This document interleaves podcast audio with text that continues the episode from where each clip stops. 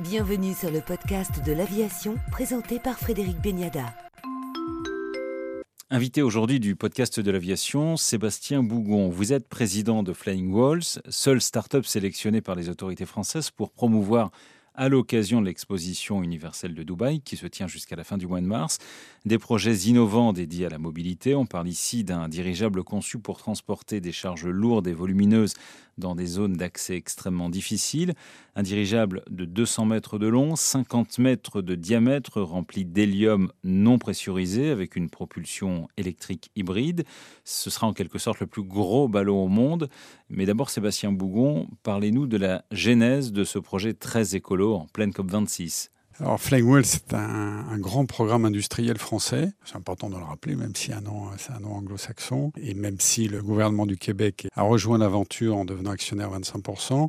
Donc, qui vise à développer deux choses, un constructeur aéronautique et un opérateur. Et ce constructeur aéronautique, il développe un dirigeable charge lourde, c'est-à-dire une machine qui va être capable de charger et décharger en vol stationnaire jusqu'à 60 tonnes pour faire du transport cargo, pas du transport passager, du transport cargo de point à point, sans empreinte environnementale.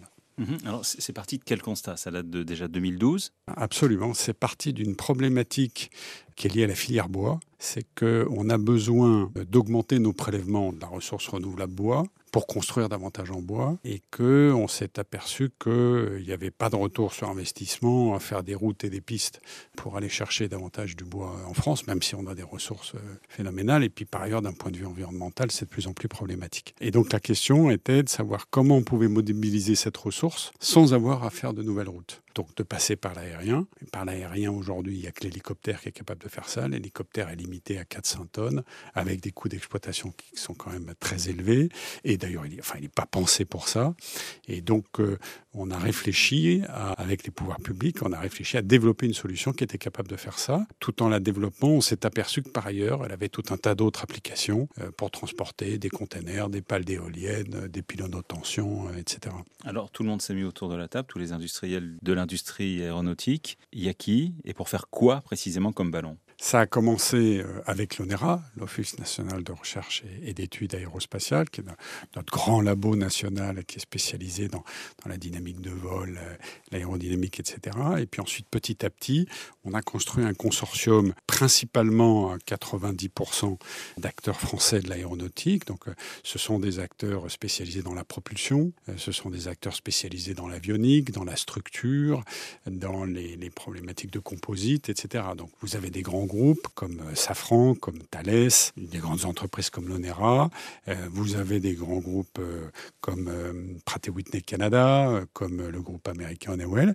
Puis vous avez tout un tas d'ETI, comme la, très belle entreprise réelle, par exemple, Tecalemite, Epsilon Composite, etc. Enfin bref, un consortium d'une quarantaine d'entreprises, des grands groupes, des ETI, des PME, qui constituent ce qu'on appelle ce consortium industriel de réalisation et qui, euh, donc chacun s'est spécialisé, qui va, si vous voulez, développer les lots qui constituent et qui ensuite vont être euh, assemblés pour constituer cette machine. C'est un schéma très classique, c'est exactement la même façon que, que Boeing ou Airbus fonctionnent pour développer euh, leurs avions. Aujourd'hui, vous en êtes où au niveau du programme? Alors, on a démarré par une très longue phase de dérisquage, hein, parce que c'est un programme qui, pour tout le monde, était très anxiogène à l'origine. Imaginez réinventer les dirigeables euh, avec des technologies modernes. Il fallait s'assurer que, industriellement, c'était faisable, que euh, les autorités de certification étaient disposées à accompagner le projet, qu'il était finançable, qu'il avait un marché. C'est évidemment la question la plus importante. Est-ce qu'on a un marché euh,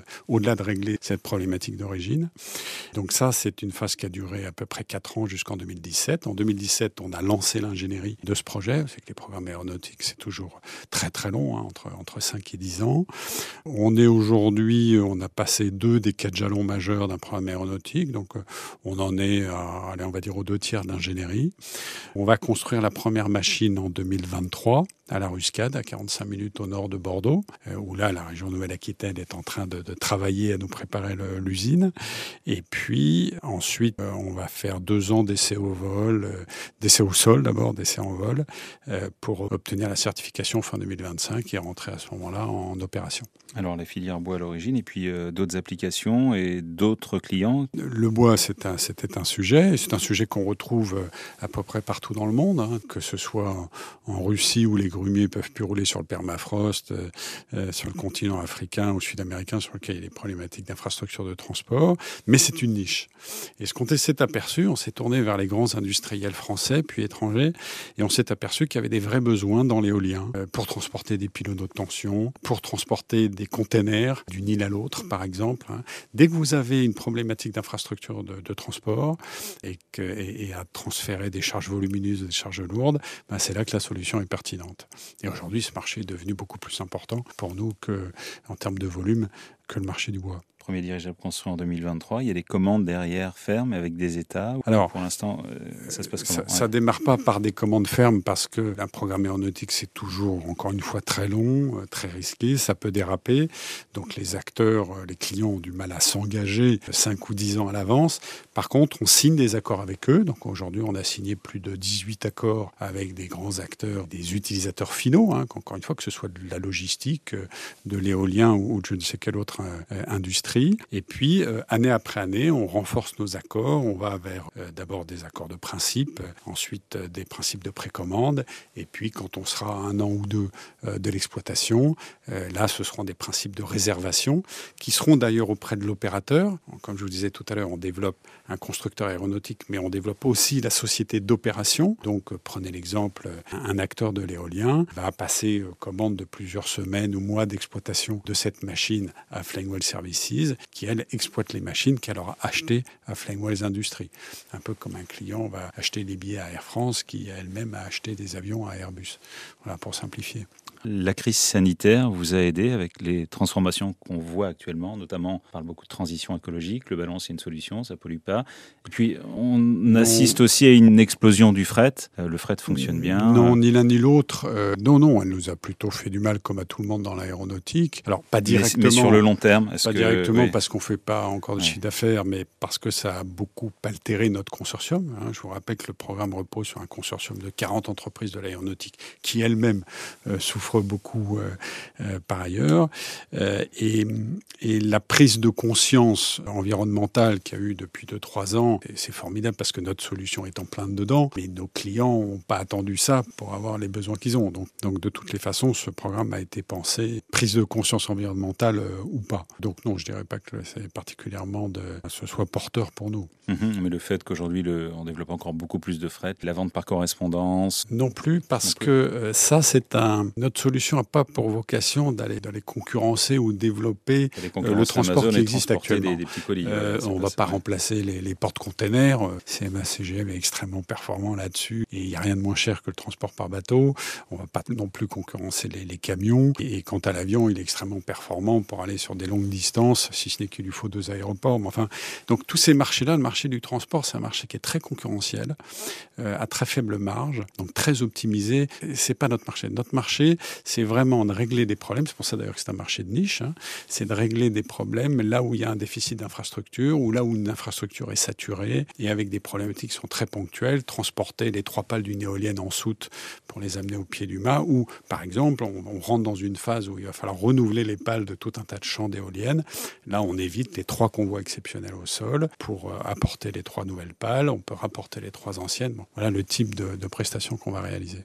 Quelles difficultés rencontre-t-on quand on imagine ce, type de dirigeant? Oh, alors, elles sont, gigantesques. La, première, euh, c'est alors dès lors que vous euh, avez la certitude, euh, c'est plus que la certitude, d'ailleurs la confirmation que vous avez un marché.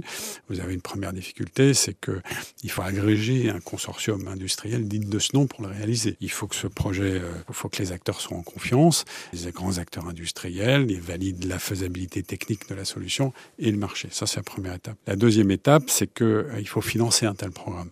Là, en l'occurrence, c'est un programme qui fait à peu près un demi-milliard d'investissements avant de voir le premier vol. C'est pour ça d'ailleurs qu'en général, ces programmes sont portés par des grands groupes comme, comme Airbus ou, Dassault.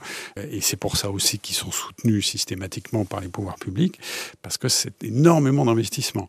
Donc pour pouvoir convaincre les investisseurs, bon, bah, la route est longue, il faut, il faut venir avec des, des, démonstrations sur le marché, sur la faisabilité technique qui, qui sont très fortes.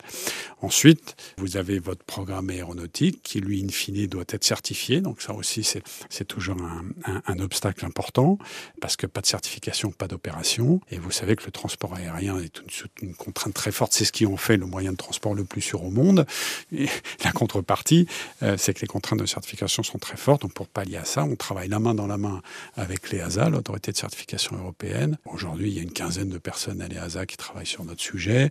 On fait plus de 20 réunions par an. Voilà, c'est un travail qui est très long. Et puis, euh, dernier obstacle pour vous en citer que quelques-uns, il a fallu rebâtir toutes les règles de certification et d'opération. Aujourd'hui, si vous développez un avion un hélicoptère, ben, il y a des règles qui, s'imposent à vous euh, pour faire certifier votre machine ou pour, euh, pour vos opérations en vol. Sur les dirigeables charges lourdes, ça n'existe pas. Donc on a bâti avec l'autorité tous ces jeux de, de règlements et c'est encore en cours. Donc vous voyez qu'il y a tout un tas d'obstacles qui sont extrêmement, extrêmement importants et c'est ce qui fait que ces projets sont si longs. Je vais simplement souligner un point on a tendance souvent à, critiquer notre, pays sur, sur tout un tas de choses. Euh, on a tout un tas de mécanismes de financement de ces grands programmes industriels euh, qui sont absolument, absolument formidables. le président l'a annoncé euh, à nouveau 30 milliards d'investissements, mais ça existe depuis des années et je pense que sans ça, ça n'existerait pas. C'est-à-dire que la capacité des pouvoirs publics à accompagner en amont des grands projets industriels alors qu'il reste encore 5, 6, 7 ans de développement, j'en profite pour le mentionner, parce que c'est des dizaines de millions d'euros qui ont pu être mobilisés de la sorte. Merci. Mais je vous en prie.